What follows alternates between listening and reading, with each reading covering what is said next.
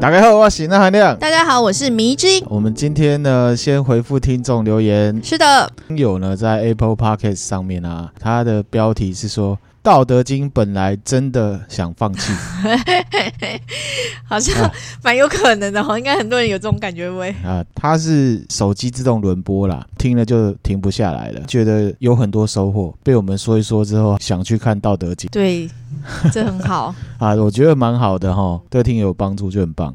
然后他就说，艰涩的题材还是希望我们可以坚持的说下去，拜托哇，好虔诚哦，好，啊，对。嗯，然后呢，他会一直支持我们，希望我们早日成为呢靠 Podcast 就能住豪宅、开好车的博主。 这真是希望可以承这位我听友的那个吉言哦，哦我们也是希望可以，拜托。好，感谢这位听友哦，我们很感谢。然后呢，对这么好的祝福我们也收下了。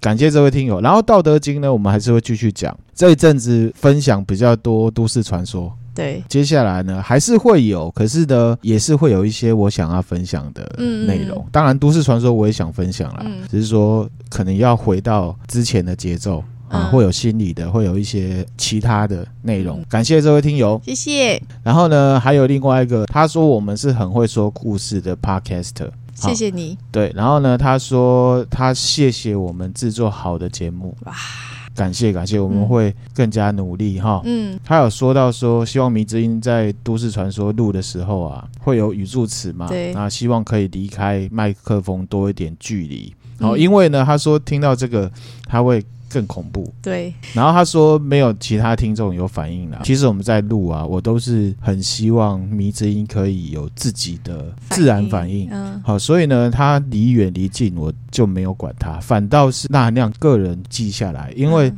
音档是我在剪，嗯，嗯，可以把这些语助词的调小声一点。对，可以麻烦你吗？对，其实是我的问 题啦，然后这不是迷之音的问这题。也没有什么问题。有时候我我们自己回听的时候，我确实我觉得我自己的叫声会比故事本身更恐怖，哦，我自己也会是哦吓一啊跳。啊。不过我觉得这自然就好了。那听友其实他也是正面的建议啦，谢谢大家的包容。之后我会小心的来。好，那再来是说呢，我们要感谢呢命名 者、匿名者，命名的赞助者啦。嗯嗯好，最近也有一些赞助者来默默的来抖内我们，哦，真的谢谢你们。对，啊然后都没有留名字，嗯，然后呢有留名字又有留话的呢，我们就回复一下。好，他说呢，小小赞助，请迷之音跟那含亮喝杯茶。好，希望分享有趣又可怕的故事给大家听，好这样子哦的，哈、好，我们收到你的支持的，嗯那我们会继续努力。会的。然后也有匿名的赞助者呢，他很酷啦，他说很不错的内容，嗯然后就抖内给我们 这样子简。洁有力，对，然后有一些没有留话，那我们都感谢。嗯，由衷的感谢你们的赞助，对，之前有一个我没有回复到，好啊他说呢，很希望我们可以日更，因为可以陪伴他每天厌世的上班日，当然前提是不影响主业为主。嗯嗯，听我们喝两杯饮料，然后他就说星巴克还喝不起，哦，星没有关系，嗯没没有关系，系。对，好星巴克是真的很贵，然后他说这是他支持我们节目最大的心意，然后我们有收到，很感谢。嗯谢谢你们，好，我们继续努力，对嗯就像第一位的我刚回的那个留言一样哦，希望我们可以，住豪宅开好车，对对对，麻好。烦大家了，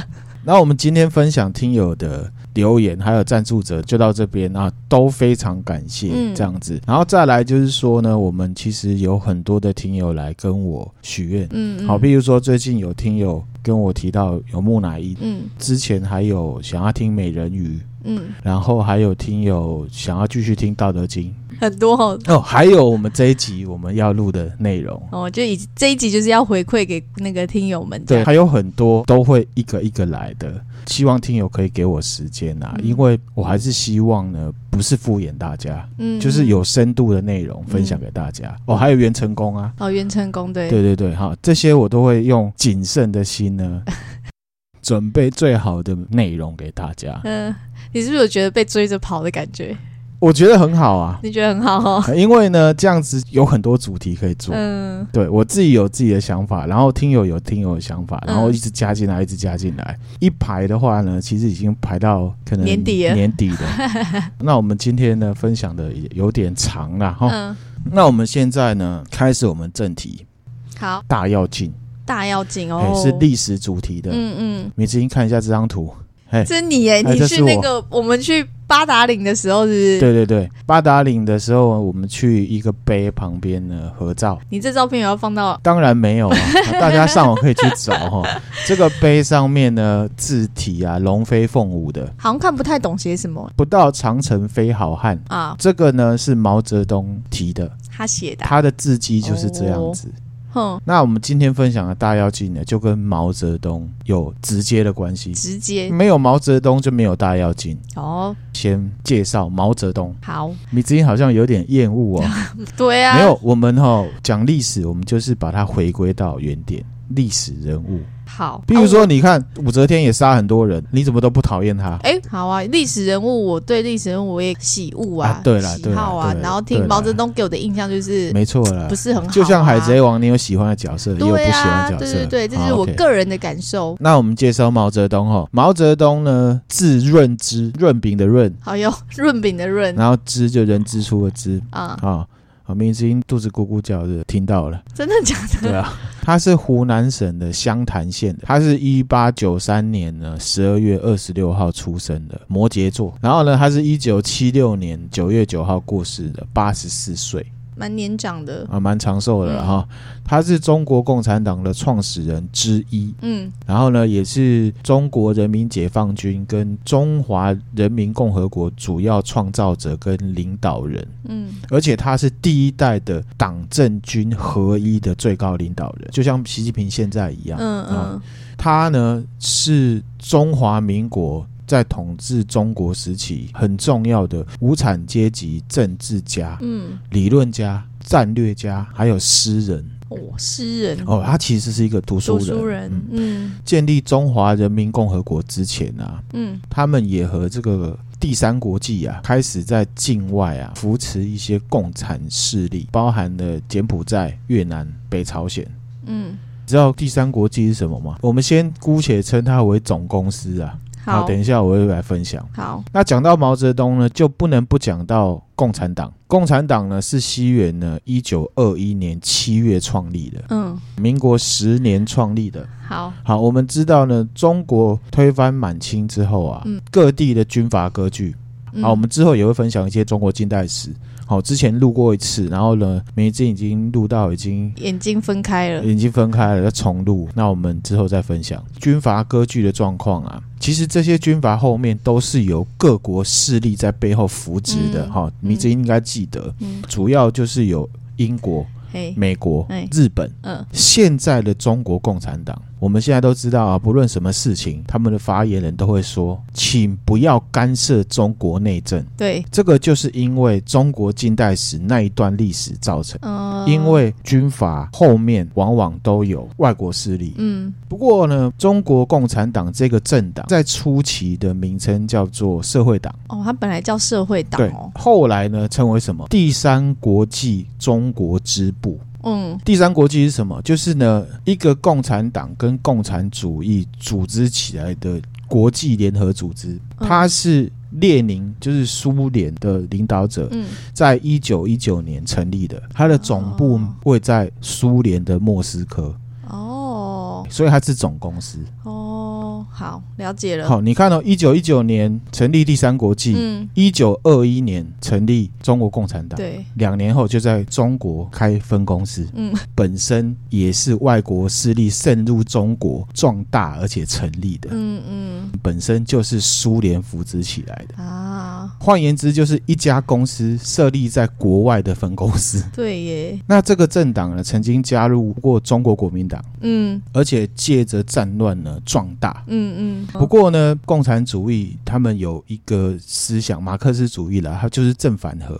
所以呢，他们现在就是用这种方式，以子之矛攻子之盾。各国的共产党都一样，不会呢跟你来台面上的对决。都私底下，共产主义都需要宿主，嗯、用你的制度来玩你。像澳洲也是前阵子也是，他们就是吃了苦头之后，对现在才毛起来硬啊！可是至少他们就是他们自己觉觉醒了。对啊，有可是你觉现在醒讲觉醒，就会有人在 PPT 上面呛你说：“哎呦，你是绝青哦，怎么样怎么样？”怎么样？是绝情又如 何？对， 绝情有啊所以不呢好吗？只要你想好，不要在意别人讲什么，就是这样对啊子。，知错能改不是很好吗？何嗯必？对啊，好，那我们回到毛泽东身上。嗯毛泽东呢，以前清朝末年呢，进入这个私塾来念书。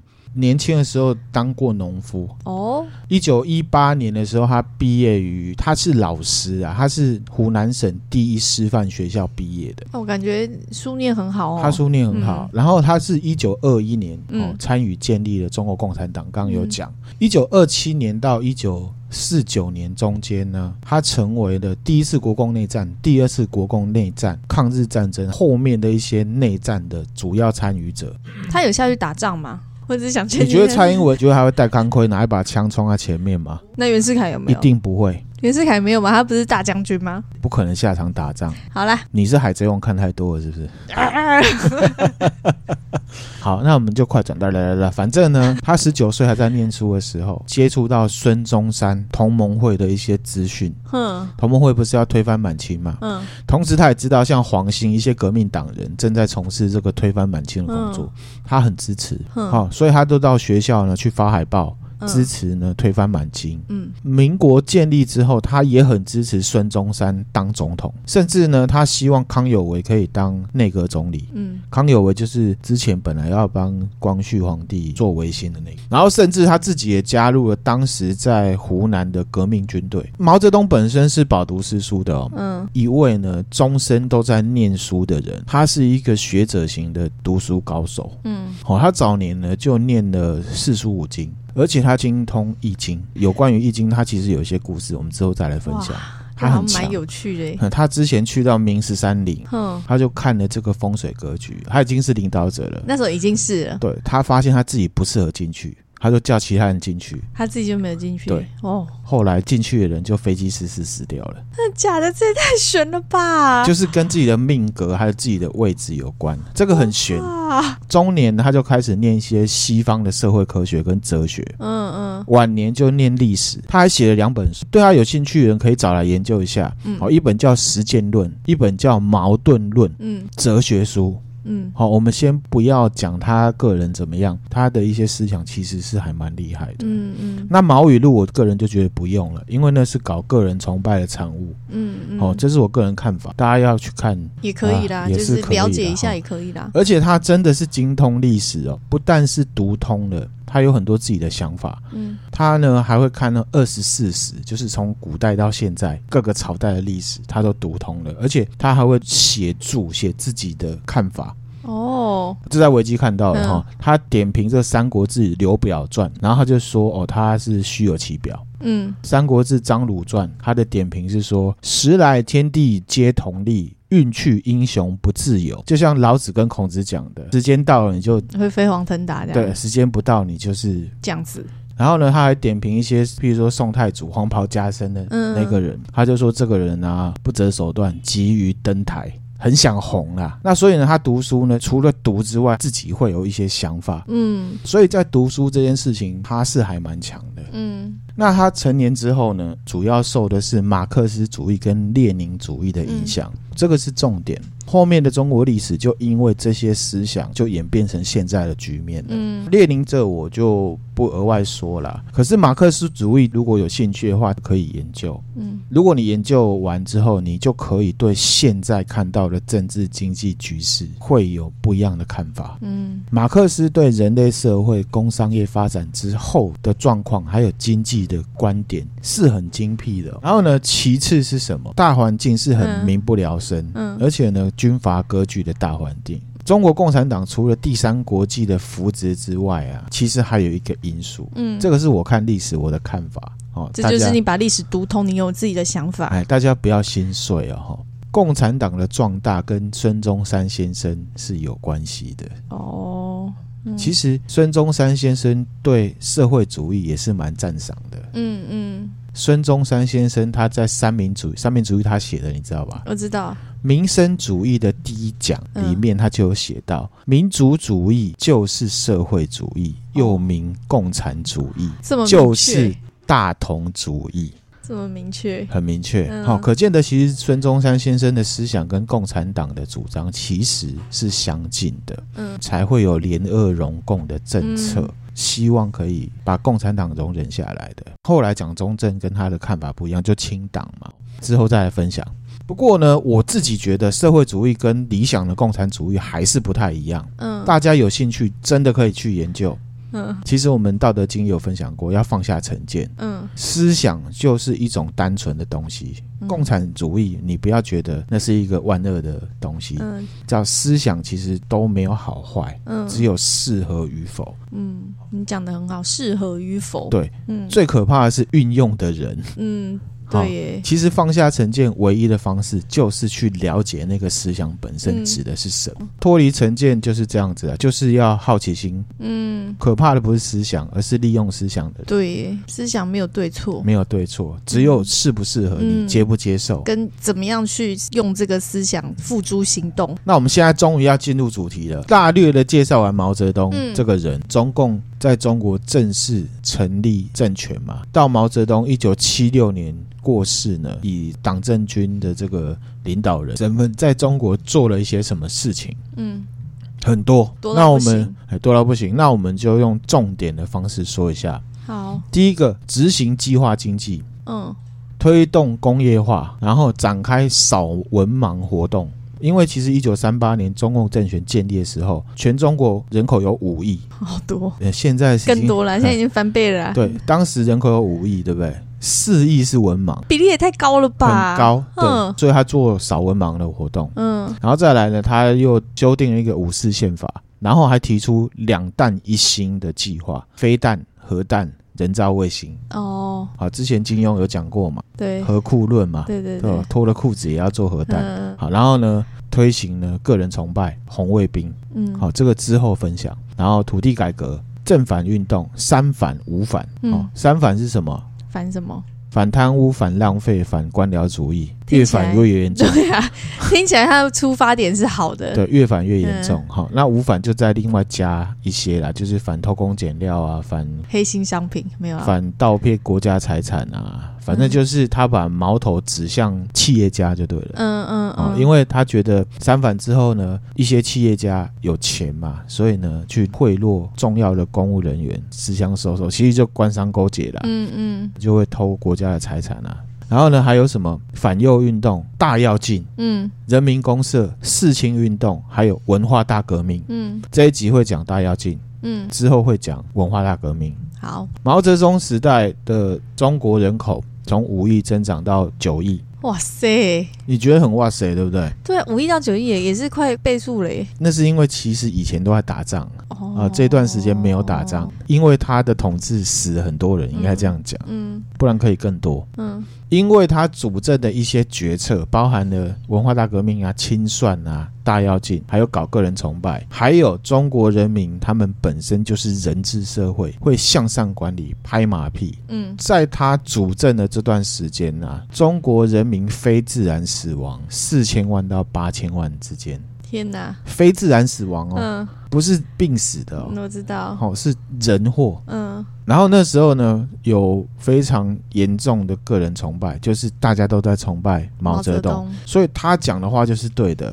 只要有人反对，就会出歹疾。好、之前金庸那集有讲到有一个彭德怀将军，嗯他也不完全算是反对大妖精，他只是多说了一点话嗯就被斗死了，挂了一个牌子，嗯，把他斗到死为止。个人崇拜的状况是很恐怖的。现在中国不是也这样可是他们没有批斗啦，至少是台面下。他们以前是拉到台面上来做，嗯四千万到八千万，大家觉得很多嘛？哈，给大家一个参考比较值。参与二战的国家，全世界有五十九个。嗯在这期间呢，包含打仗、杀外国人，还有因为被战争波及而死亡的，嗯全世界嗯六千两百万到七千两百万之间。毛泽东执政的时间里面，非自然死亡有四千万到八千万之间，嗯，这数字很惊人呢。很惊人。对啊，而且还是自己国内这样子非自然死亡，对啊，也不是说派这些人出去打仗哎、对，做很多事嘛。我们嗯现在就 focus 在大大妖跃精，进。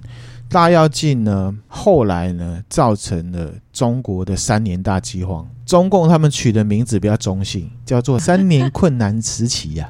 嗯可是呢，其实就是三年大饥荒，嗯死了快要六千万人。嗯，哎呦，而且是因为没有东西吃死掉了。为什么会没有东西吃？嗯这不是天灾，完全是人祸。嗯，等一下我们就来分享。好，不是因为什么蝗虫过境，完所以全农作没有物什么完全没有不是大跃进造成。嗯分享大跃进之前，我们要先分享一个最重要的观念。刚才毛泽东做的事情里面，第一件事情，嗯计划经济。嗯，计划经济什么是计划经济不知？道英文叫做 planned economy，就是直白翻啊呐、对，又称为统治经济或者是指令经济。嗯它是一种经济体制，在这样的体制之下，国家在生产所有的东西、分配资源，还有消费各个方面，都是政府先行计划管制之下去进行。哦，比较不科学的讲，现在的民主国家的公营单位嗯都有计划经济的影子。嗯一些特殊产业，譬如说水啊、电啊，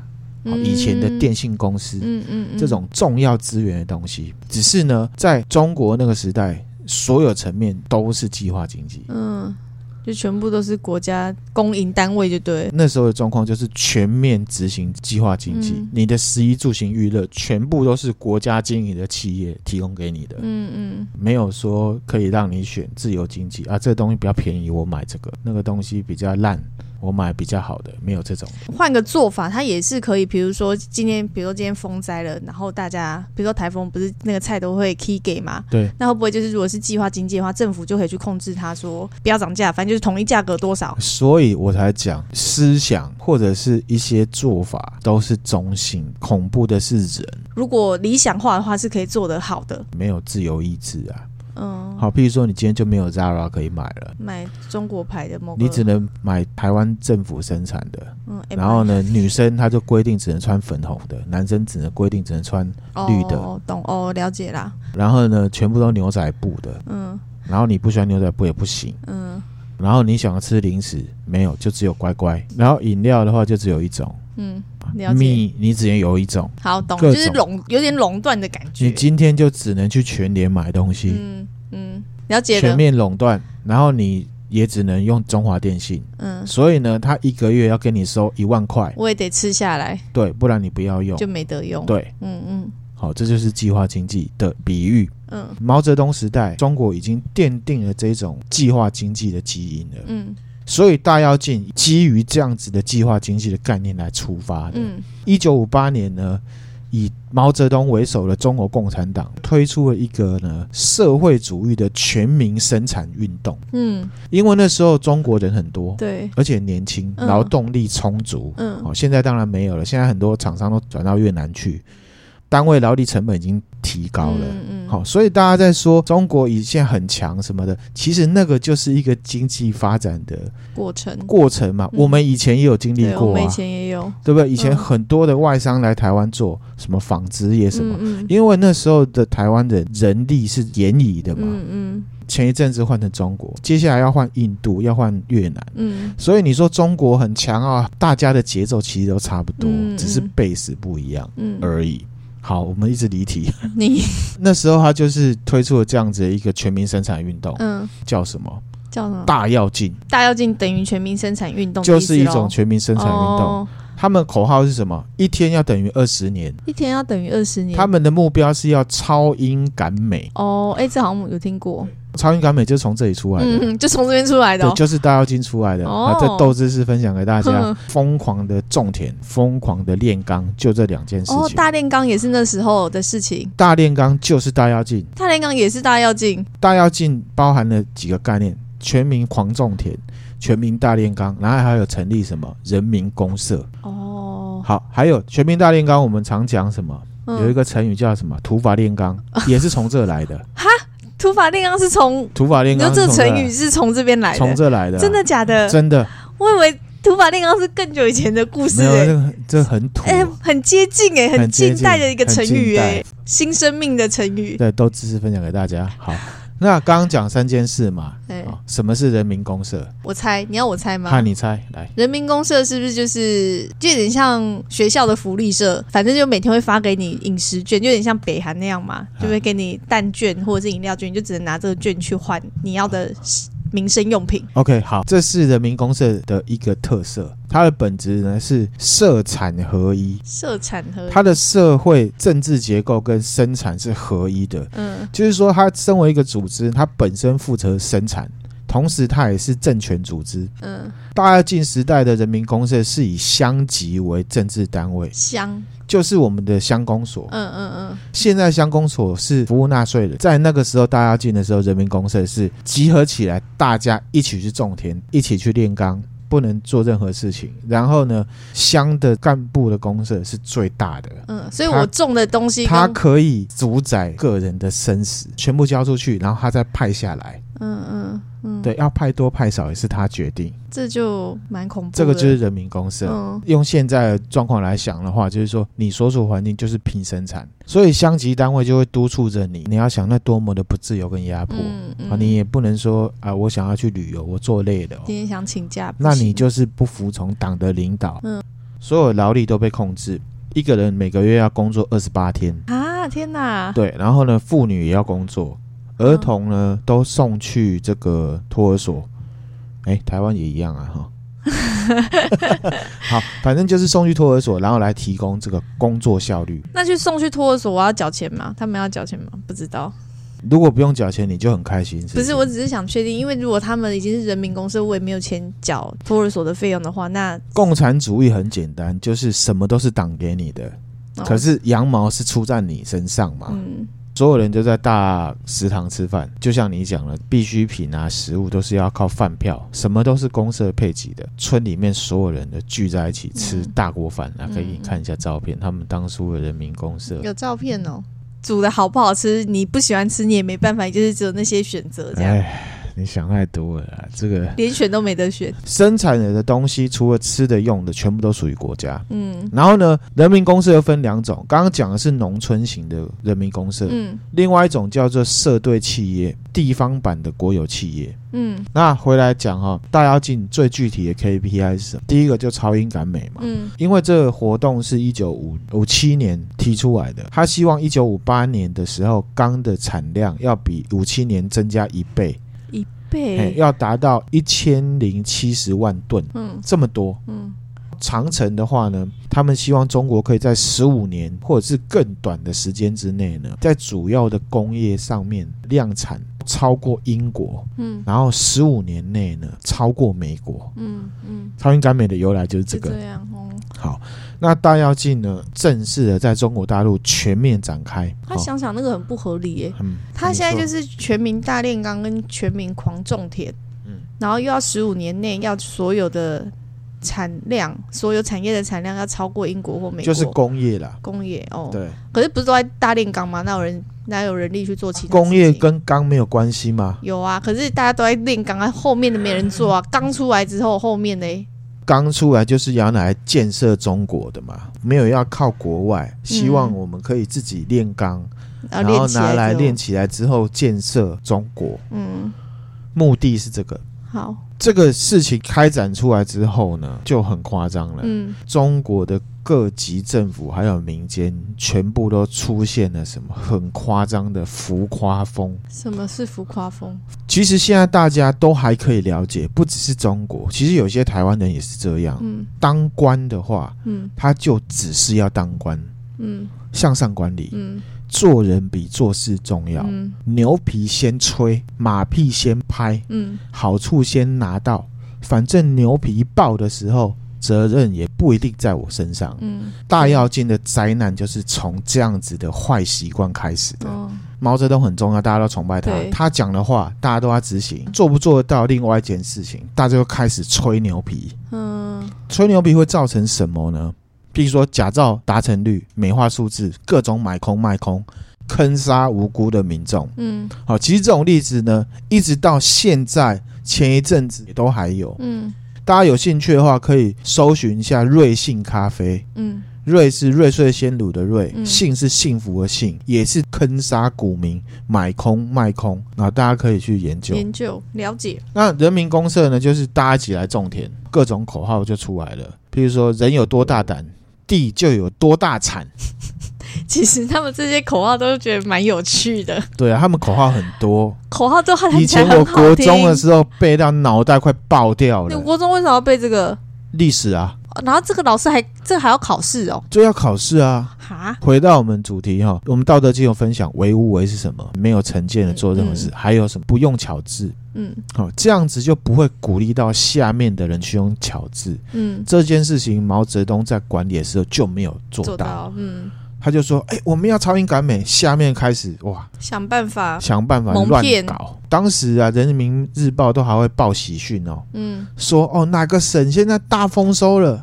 其实很理智的想就知道了，多大的地产量会有多少，一般的状况都是固定的，就是他的百分百就固定是那个量了，最高可以到哪里，都最是低可以到哪固定的里，对其实差不了多少。对，大家进的时候报上去的农作物的收获量，最扯的可以高于一般标准值的七十到八十倍。这也太扯了吧？，对，大家都这样吹啊，虚报，这个就是黑暗丛林法则。嗯譬如说我是福建省的，哦嗯你是湖南省的，哇塞，你吹五十 倍，我当然吹六十倍嗯啊，不然我怎么升官？假造那个营对啊收报表的感觉，假造啊，嗯每个人都这样搞。最扯的例子是河北省有一个叫徐水县的，嗯它号称一年的粮食收获量就是一九五七年嗯十二亿斤。嗯，十二亿斤哎，，对，其实一九五七年徐水县的粮食每一亩的产量也才一百三十八斤，哼，这样去除一下，它是。吹到底吹多大？这个气所有人都球不。用睡 觉，都是农地。然后呢，农地都会盖二楼、盖三 二楼、三楼上那样涨上去，这么胡乱的状况，他们怎么弄？第一个，他们会把移栽的时间啊往前提一个月，虚报隐瞒说有一些农作物早就已经黄掉、臭掉的。嗯还有什么？他们呢会把已经称完的谷物有没有收进去仓库嘛？再轮一圈回来，再称。所以呢，同一个东西可能称过三次、四次，这个东西叫做转转秤，就是已经大家都这样搞了，所以它已经有一个术语叫转转秤。天哪，天哪，对，这样也行？然后最惨的是什么？嗯这些干部为了充数，人民公社里面不是都配粮吗？对，减少，啊拿去补，就为了自己要可以吹牛皮升官。哦，这些人很所以这真的是人类浩劫嗯哦，不只是毛泽东，这些官也是一样。好没有人然道后哦，民众就是被压迫，嗯，这样一整个下去，最严重的问题是什么？没有东西吃啊，国家呢错估粮食产量还有嗯存量，造成没有东西吃，就很像是钠含量呢，现在钱都给迷之音管，嗯钠含量一直觉得我们的财产还有一百万，嗯可是呢，迷之音其实身上只剩下两百块了，嗯然后他都没有跟我讲，嗯然后我就买什么东西，买 PS 五，买什么，还买车，嗯，那是不是完蛋了？完蛋啦，完蛋，就是这样子，只有两百，可是我花了很多，很多出去，嗯大概这样概念。嗯，然后就造成了三年大饥荒。真的是可以瞒天过海成这样哦。好，你有没有想过毛泽东有没有察觉这夸张的状况？对啊，我刚刚就在想说，这可以其吗实是有，他知道知道有福报，可是呢，换位思考，知道有福报跟具体知道福报多少还是不一样的。还是有差距哦。对，我知道你有福报，比如说我今天花了一百万，大概知道明星其实身上没有一千万，嗯，可是呢，到底是五100十万万嗯还是一百万还是一百五十万？其实我不知道。嗯嗯，那个差数差多少不知道，嗯所以呢，他只有透过人民日报他写文章告诉大家说不要造假。可是其实造假的不是民众，是旁边那些官。所以我想问一下哦，吼所以当时这样子大跃进的时候，是如果没有达到 KPI，是会被处罚吗？还是说大家只是想要求表现？这个就是我讲的黑暗丛林法则。今天如果我、你还有丁丁，嗯，大家是省主席，丁丁也是哦，丁丁不会福报，哎，他的年产量就是五公 斤，你的省还比较小，比丁丁的省还小，哼，可是你的年产量有五百万公斤，哦，他会有压力，丁丁会有压力，不只会有压力，他一定会被干掉，然后你会升官啊。哦，所以你刚刚讲说，如果不造假会死还是怎么样？没有，是你不造假就没有机会升官，而且你不造假就会死，就跟黑道一样，嗯黑道找你去打假球，你不配合会怎样？嗯，会被打，对不对？嗯可是你配合会怎样？我请你上酒店，给你很多钱，没有中间值。好，那那就回到苦到就是人民啊，可怜呐、回到刚刚讲，他只有透过人民日报呢，告写诉文大家、字啊不可以造假。嗯可是造假根本不是人民，所以你说他读那么多书有没有用？搞个人崇拜，害死所有人。嗯，国家的账面上来讲，哇，粮食大爆炸，人人有饭吃，对不对？对有饭吃的大炼钢啊，啊，全民运动，而且呢是以人民公社为单位，各地都新建了什么熔炉、高炉，嗯那需要砖块怎么办？需要转换人去办呐、去哪里搬？不知道。文物、古代的古迹、天坟墓、啊，弱势家庭的房子拆拆了掉，啊，所以才讲是人类浩劫。这也太那个了还有吧？这不像台湾哦，你钉子户你可以去告谁告谁哦，没有，他要拆就拆哦。啊好，然后呢，炼钢嘛，哎、要熔炉，还要什么？要铁啊，对不，然怎么熔？嗯啊，铁矿不够怎么办？去挖，对不对？嗯啊，去挖不够怎么办？家里面所有的锅子、铲子、门把拆下来，全部拿出来炼。好疯哦，他们我觉得是领导阶层造成他们疯狂的。唉。然后呢，就炼出了一大堆废铁，造成浪费。然后因为大家吃饭的家伙都没了啊、而且还怎么样，造成重大污染，因为炼钢会冒烟。嗯嗯，嗯然后还需要木炭，就去砍树。大家有玩瓦尔海姆就知道了嘛，好、要烧炭，要砍树啊，所以呢，整片树林砍光光，然后挖矿的挖矿，本来在种田的农夫也来了，因为现在粮食够嘛，对不 对？然后大家聚在一起一起瞎忙，所以一座一座山都被铲平。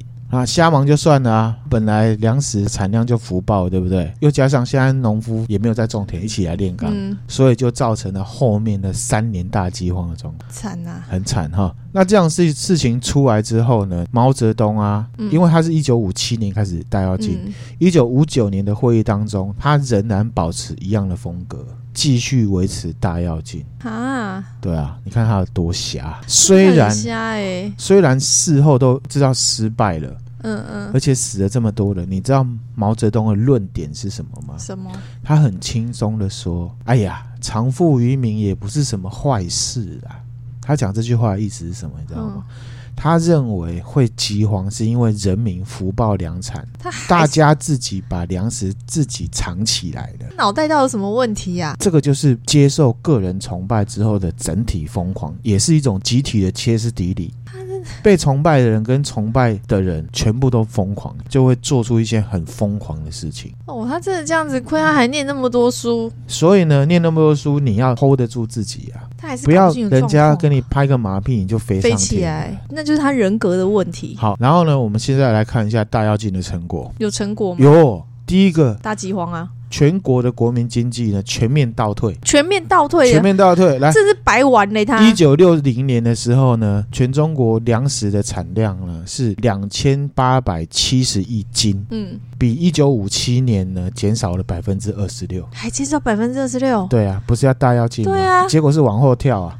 他是倒着对，跳。倒着跳。然后呢，大型牲畜啊，猪啊、牛啊那些的，一九六零年是七千三百三十六万头，嗯比一九五七年呢减少了十二点五帕，嗯，整体呢倒退到一九五一年的时期，哎、这样算是几年前，所以往后跳啊，对哎、啊跳远比赛可以往后跳跳这么远的也没多少人哎、他也算是那个、他算是。办到嘞、嗯，然后呢，不是炼钢吗？对，一九六零年的时候，总共炼出了一千一百零八万吨的钢。嗯，可是合格的钢只有八百万吨，哇，这其他都是废铁。嗯好、其他有锅碗瓢盆的啊，嗯大家汤匙都拿去熔了，有没有？嗯，三百多万吨的都是废铁，他到底怎么当领导者的、啊？很扯哈、对啊，然后呢，这些废铁嘛，土法炼钢造成的亏损啊，政府还要补贴给民，因为大家都在哀说啊，我门把都没了， 锅子也没了。可政府不会鸟他们吧？有，他们有啊有补，因为哦，那个大家都拿去炼了，连我的手表都丢下去了，嗯，反而呢倒亏了五十亿人民币。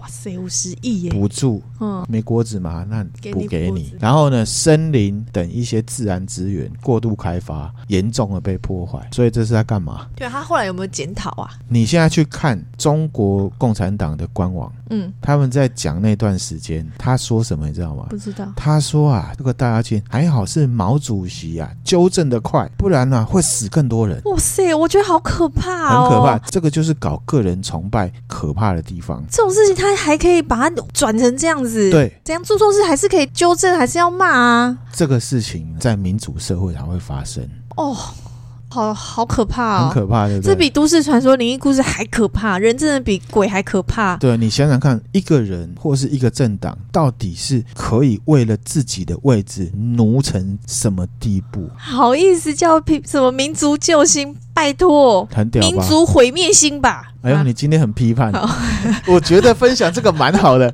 迷之音的反应很棒哎、太扯了。很很扯哦，很夸张，我也觉得很夸张。所以我一开始对他感觉没有错。他你后面会讲一些他真的实际有做什么好我事情吗跟你讲，我就是很持平的在讲这件事情，我也没有要骂他，我只是把他做的事情跟他引发出来的事情，用事实的方式讲。都在我都我在骂，我不知是道他的本质就是这样子，这过程到底有没有做什么有意义、有正面的事情？你知道双重思想吗？双重思想就是他都在害你，可是可以讲成他是为你好。啊啊所以你公平公正的讲，他这个人没有，真的是没有什么，到现在来看是好的。其实有啦，计划经济在初期有啦，还有扫盲嘛。扫盲这我也觉得这是 OK 的。，对，那啊回来哈，大跃进时期的人民公社是很可怜的哦。嗯公社里面的所有人，所有人都要参与劳动，嗯小孩子例外啦。嗯不公不义的例子很多，我举一个关于女生的。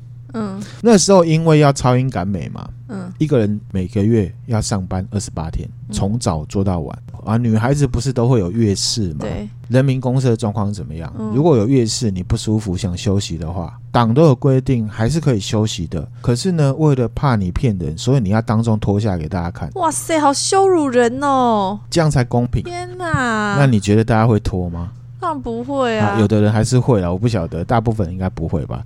然后呢，我也查到有一段历史是有一个男生，他为了女帮这些女孩子讲话，嗯发生就对，哦对，被香干部直接把蛋蛋给踢爆了。这只是九牛一毛，冰山一角。嗯，大家有兴趣可以自己去查，那时候很多非人的故事，很可怕的。哦我们这个不是在批评谁，我只是在讲历史，希望大家可以以古鉴以今。古见今，对，那反正很多大家有兴趣自己去研究。为了没有结果的事情呢，在瞎忙。还倒退，正式来讲，三年大饥荒，嗯，中国称为三年困难时期，中国以外的称为三年大饥荒。嗯，西方学者比较直白，他说啥？大跃进饥荒， 直接把他们连接在对一，起，还，有中国大饥荒，还有一本书嘿，叫做《毛泽东的大饥荒》，哦，大家有兴趣可以去找。西方学者定义的是一九五八年到一九六二年，然后呢，根据一位当时在新华社担任记者的一个人，他叫杨继神，嗯他出了一本书叫做《墓碑》，记录了大饥荒的经过。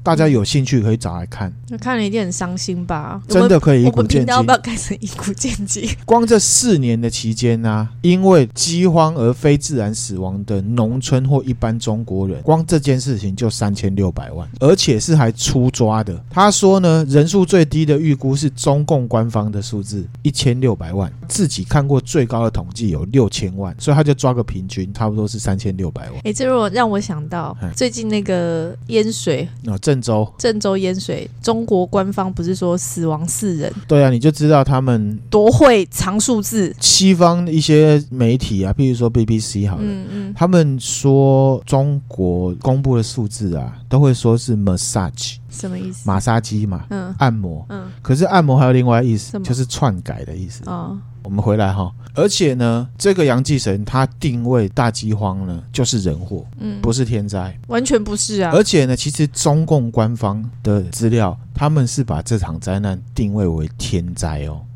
他们说是自然灾害造成的。证据拿出来有什么？好嗯，，然后呢，杨继成他去调查那四年，完全没有任何天灾，而且很夸张。他说，跟毛泽东走越近的省级干部，那个省就死越多人。哎呦，天哪！这个就代表什么？这个政策完全是人祸。嗯，譬如说四川省当年就死了上千万人哦，总共三千六百万人，他那个省就死了上千万人。嗯嗯一九五八年就开始有人饿死掉，一直到一九六一年才有好转，嗯而且是当时的政府欺负自己人，不让外人知道。嗯一九六一年的时候，英国陆军退役的元帅，那个时候到中国各地去访问，在中共政府精心的安排之下，完全不知道他正身处在地狱当中。他完全不知道哦，他没有对观察到。当时还有另外一个法国总统密特朗，嗯，他也是去访问哦，回来还说他感受到中国的富强，这个就是大外宣，而且他们的大外宣做到国外去。嗯当时中国正在死人没东西吃的时候，一九五八年，西非有一个国家叫做几内亚。嗯刚刚脱离法国独立，你知道中国其实他们拉拢非洲国家，现在大家看就很熟悉嘛。嗯嗯哦，跟中国最好的都是非洲国家。嗯，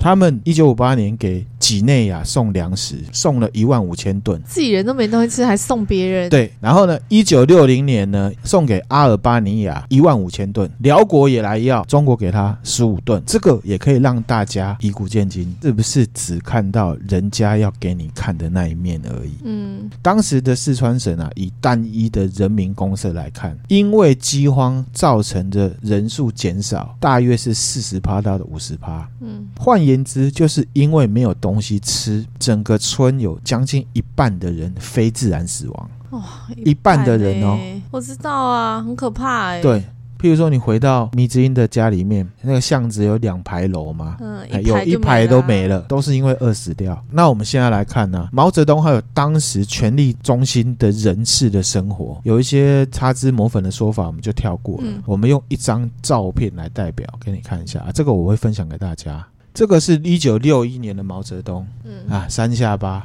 阿撇 嘛，有点像，对不对？有点像阿撇嘛，有一点像，戴个帽子就很啊像了，有点像阿撇，嗯对不对？一九六一年的时候，嗯，好，哦已经死了，三千万人，对他那么胖。嗯史料记载啊，毛泽东在一九六零年代啊，很嗯喜欢吃西餐。一九六一年啊，四月的时候啊，他的随扈啊，厨师啊，给他量身定做一个西餐的食谱啊，嗯里面牛肉、羊肉还有菜有十多种。嗯西餐的西式汤，什么罗宋汤、玉米浓汤，有十七种。嗯毛泽东一九六一年七月的生活开支费大概是六百五十四块，换算成现在的话，一个月大概八万人民币。八万人民币也太夸张了。，对，当时一九六一年，一个在北京市首都哦，平民的生活费，一个人一个月十三块。这都有好几十倍哎。对啊，可是你会说嘛，他皇帝嘛，当然待遇好啊。好，我们来看地方干部。一九六一年的时候，中共甘肃省的省委书记，他向毛泽东呢提出一个调查报告，嗯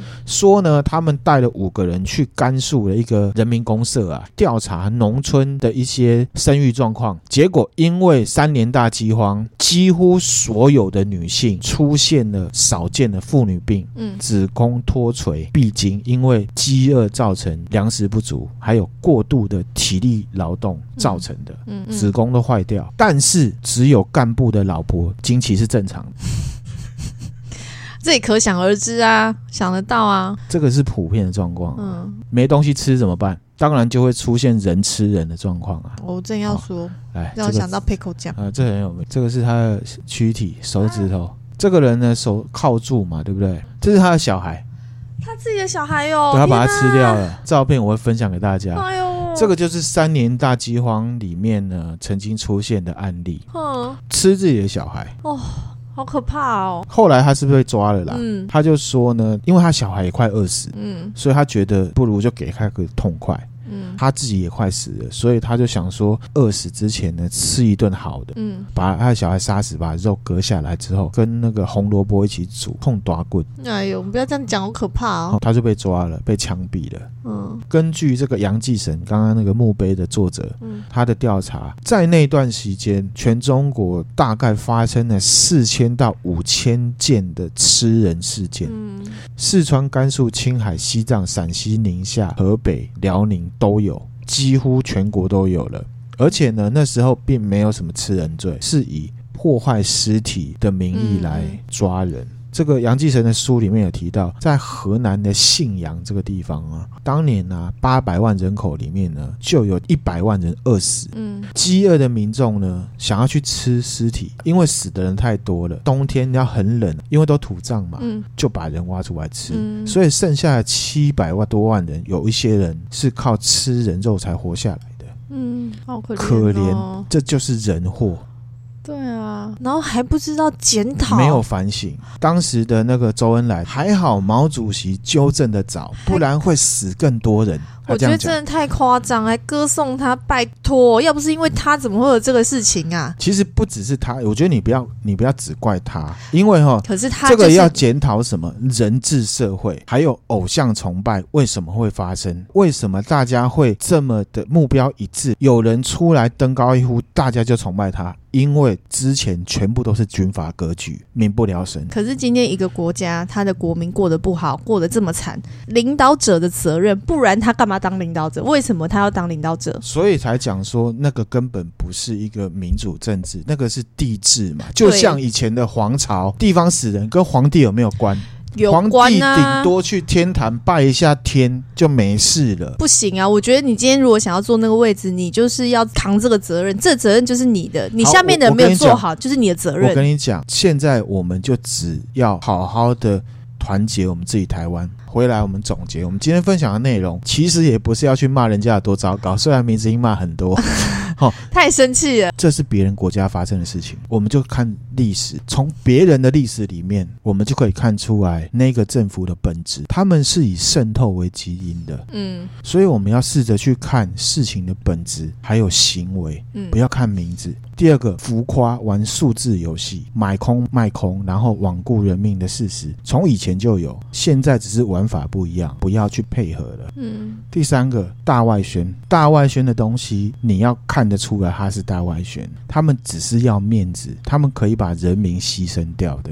再来是，是不是都被别人的大外宣给骗了？连英国元帅跟法国总统都会被骗了哦。我觉得历史有趣的地方就在于说，可以拿来认识别人，也可以拿来警惕自己。有很多事情是不能做的。那我们今天分享的内容就差不多是这样子。读了历史，也可以让你看得更清楚你自己的处境是在哪里，你的定位是在哪里。好、现在有人说这个习大大的中国梦啊，还有一带一路啊，就是二十一世纪版本的大妖精。哎呦天哪，大家呢不知道有没有什么看法？欢迎大家在研究之后呢一起来讨论。嗯嗯，啊，下一集呢我们会来分享文化大革命，好，还有一些很耸动的真实历史。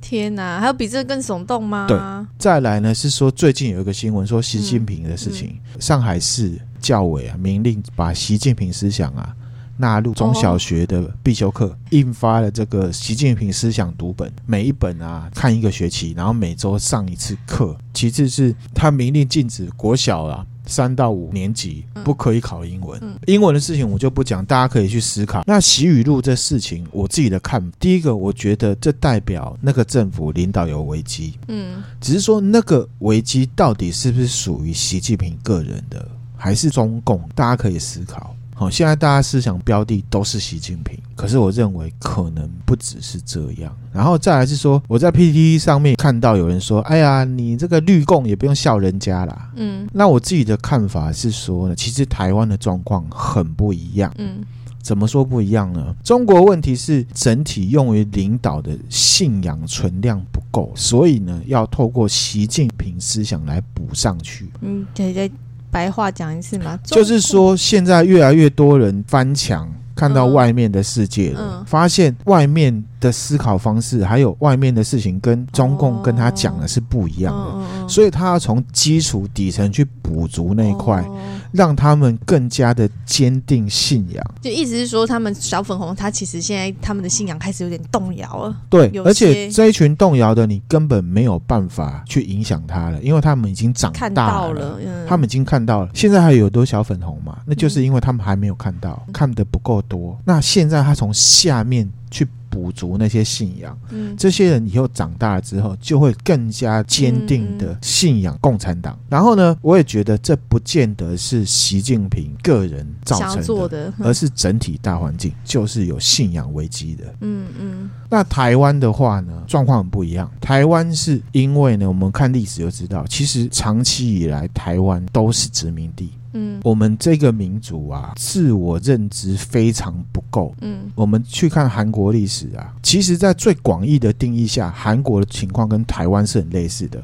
韩国也是长期都是其他国家的殖民地，嗯可是你看他们经过多年的努力，他们的自我认知以民族为单位其实是很强的，对不断的去中国化。嗯譬如说，他们的首都现在叫首尔，嗯我小时候他们叫汉城，对现在连泡菜都改名字了。叫新叫新 奇嘿，大家会觉得，哎呦，改这干嘛？以他们国家的民族认同来讲，这是必要的。嗯可是他们这样改，会不会内部有人说，哎呀，你是绿共还是什么共？不会不会，这个就是民族自觉。日本其实也经过两次幕府时代的锁国被美国打开之后，他们明治维新变成了军国主义，嗯向外侵略，战败又站起来一次。他们是以民族为单位才有办法强。嗯那现在讲到日韩，整体的感觉就是他们是属于自己的文化体系。反观台湾，我们之前聊过《道德经》嘛，嗯我觉得要拿掉成见，要建立属于自己台湾的文化体系是第一步。我们根本连第一步都没有做到，没有自己足够的文化底蕴跟自信的时候，才会看到什么就是非蓝即绿，说人家绿共，说人家蓝什么的。因为你的主体没有，所以你一直要找一个实体去附着在上面。所以呢，在帮别人贴标签之前，问问你自己，对你所生活的地方有没有认同感，对你自己的民族有没有自信，这才是本质。这我就分享到这边。